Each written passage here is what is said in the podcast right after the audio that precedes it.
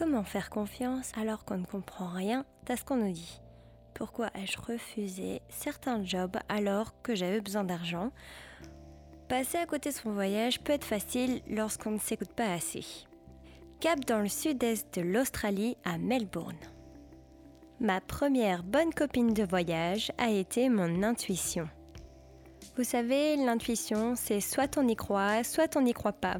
En tout cas pour ma part, dès que je suis arrivée en Australie, c'est-à-dire les premières semaines où j'ai débarqué dans cette ville où tout le monde parlait anglais, eh bien, je ne pouvais compter que sur moi-même.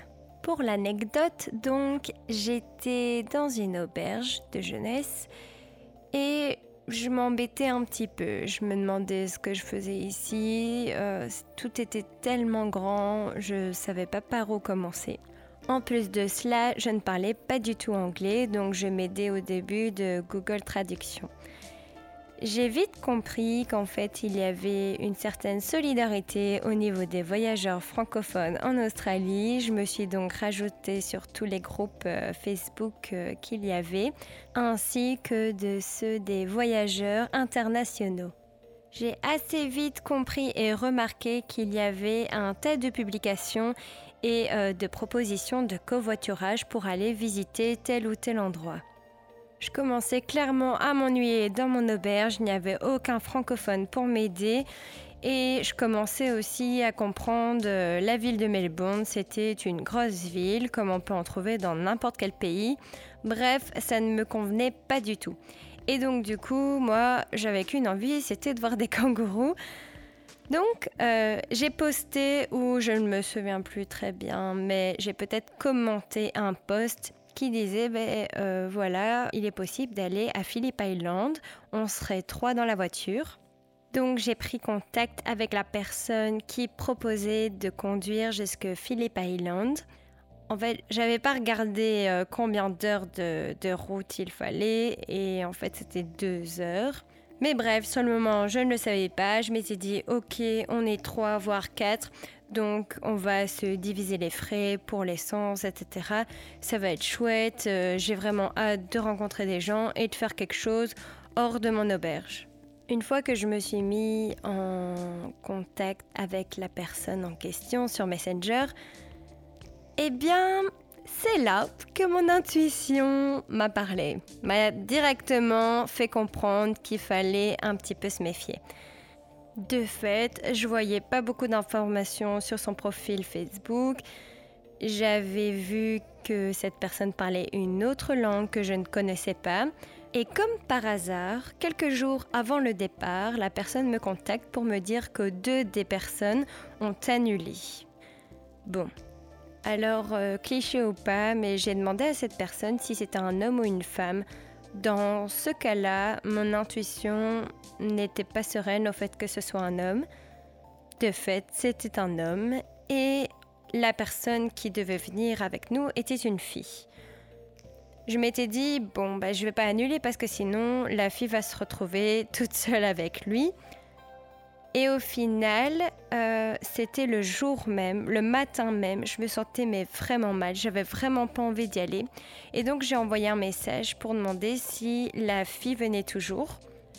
Et devinez quoi, comme par hasard, elle avait elle aussi annulé en dernière minute. Bon, en fait je me sentais vraiment mal à l'aise parce qu'il était déjà en chemin pour venir me chercher devant l'auberge. La voiture arrive et mon intuition avait vu juste. Je, je ne voulais plus monter dans la voiture. Je ne voulais pas du tout rencontrer cet homme. Je n'avais plus envie d'aller à Phillip Island et surtout pas avec cette personne. Mais voilà, j'étais face à un choix que j'avais pris, malheureusement qui ne me correspondait pas, qui ne m'allait pas, qui m'a mis dans une certaine insécurité, mais tout simplement parce que c'est un choix que j'ai fait à l'encontre de mon intuition et ma raison.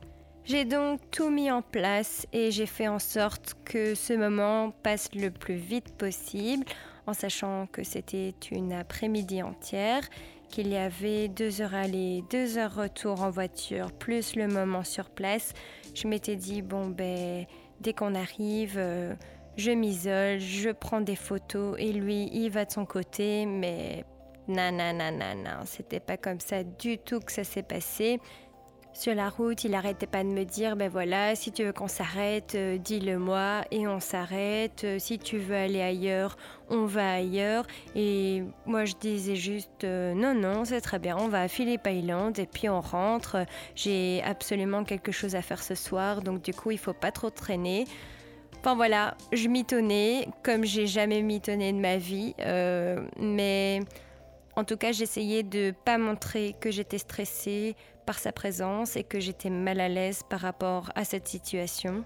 Arriver à Phillip Island, c'était magnifique, mais en fait, j'ai pas du tout apprécié ce moment. Il me suivait partout, il prenait des photos de moi. J'étais vraiment, vraiment, vraiment mal à l'aise. Je m'étais dit, bon, ben voilà, moi je vais aller me promener toute seule parce que c'est ce que j'aime.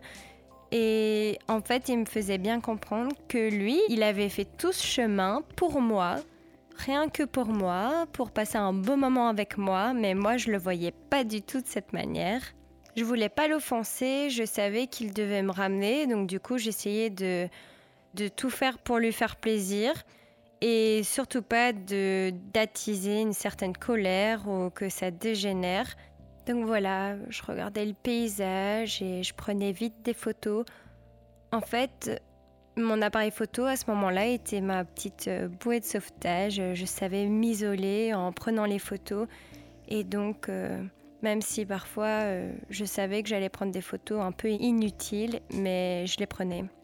Je les prenais pour, pour dire d'être avec moi-même et, et de ne pas être avec lui.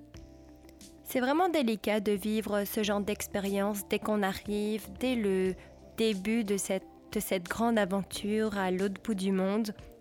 Et c'est d'autant plus délicat quand on ne connaît personne, quand on n'a aucun numéro à appeler en urgence, qu'il nous arrive quelque chose et qu'en fait il n'y a personne autour parce que on n'a pas sa famille, on n'a pas ses amis, on n'a vraiment personne à part nous et notre intuition. Et donc il faut tout faire pour se sauver et pour en tout cas essayer que ça se passe au mieux.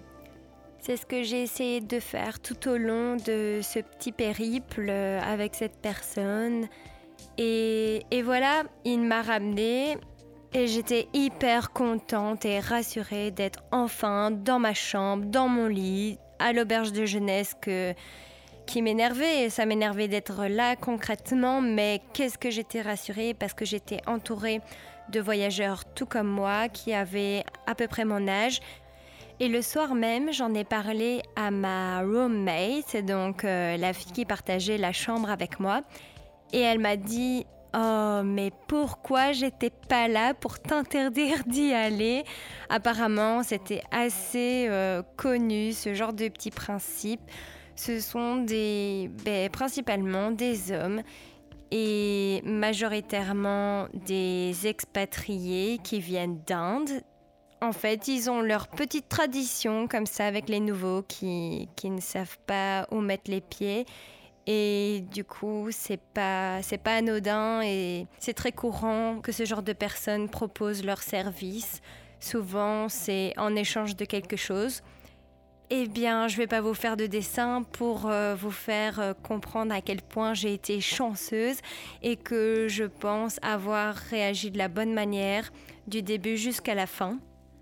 Mais en tout cas, j'avais une très bonne intuition dès le départ, je ne l'ai juste pas écoutée. Je n'ai pas fait machine arrière comme j'aurais dû. Et tout simplement, j'ai réagi de cette manière parce que j'étais impatiente. Je ne voyais pas ce que je pouvais faire. J'avais envie de voyage, j'avais envie de voir des kangourous. Et finalement, ironie du sort, on en a vu. Enfin, on a vu des wallabies, pas des kangourous. Et le premier qu'on a vu en route, eh bien, il l'a percuté avec sa voiture. Voilà, j'ai pleuré. Hein. Je je vais pas vous raconter l'histoire une deuxième fois, mais voilà, c'était juste pas la journée que je devais vivre. Et je l'ai vécue parce que j'ai été à l'encontre de mon intuition.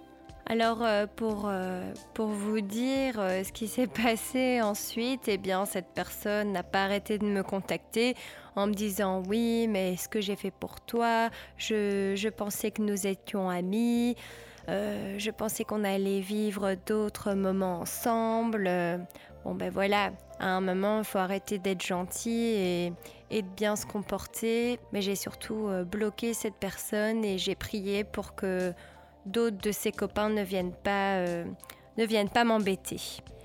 Suite à cette petite histoire que j'avais mal vécue, j'ai décidé de partir de Melbourne et d'aller un petit peu à côté, à Saint-Kilda, donc à Saint-Kilda, j'ai atterri dans l'auberge de jeunesse Habitat HQ. Et donc j'étais bien contente, c'est exactement ce qu'il me fallait. J'avais besoin de conseils, j'avais besoin d'être prête afin d'entamer mon voyage en Australie. J'avais besoin d'éviter justement ces, petits trucs euh, que je venais de vivre. C'était l'endroit parfait, juste à côté de la plage. Là-bas, j'y ai rencontré de magnifiques personnes, mes premiers amis de voyage, notamment Jade et Timothée. J'en reparlerai sûrement dans d'autres podcasts parce que je les ai pas rencontrés qu'à cette période-là de mon voyage. Mais bref, Jade commençait aussi l'aventure en Australie comme moi, donc ça, ça tombait bien. Et donc on passait euh, nos journées à deux, on s'entraidait euh, pendant ces quelques jours à Saint-Kilda. Franchement, c'était, vraiment top pour démarrer. Et ben voilà, Jade reste une très bonne amie à moi. Je suis toujours en contact avec elle, euh, comme quoi ces rencontres-là, ça marque les esprits. Je m'arrête là-dessus. Bien évidemment, j'ai beaucoup d'autres histoires à vous raconter. Et donc, pour ça, je vous donne rendez-vous dans le prochain podcast.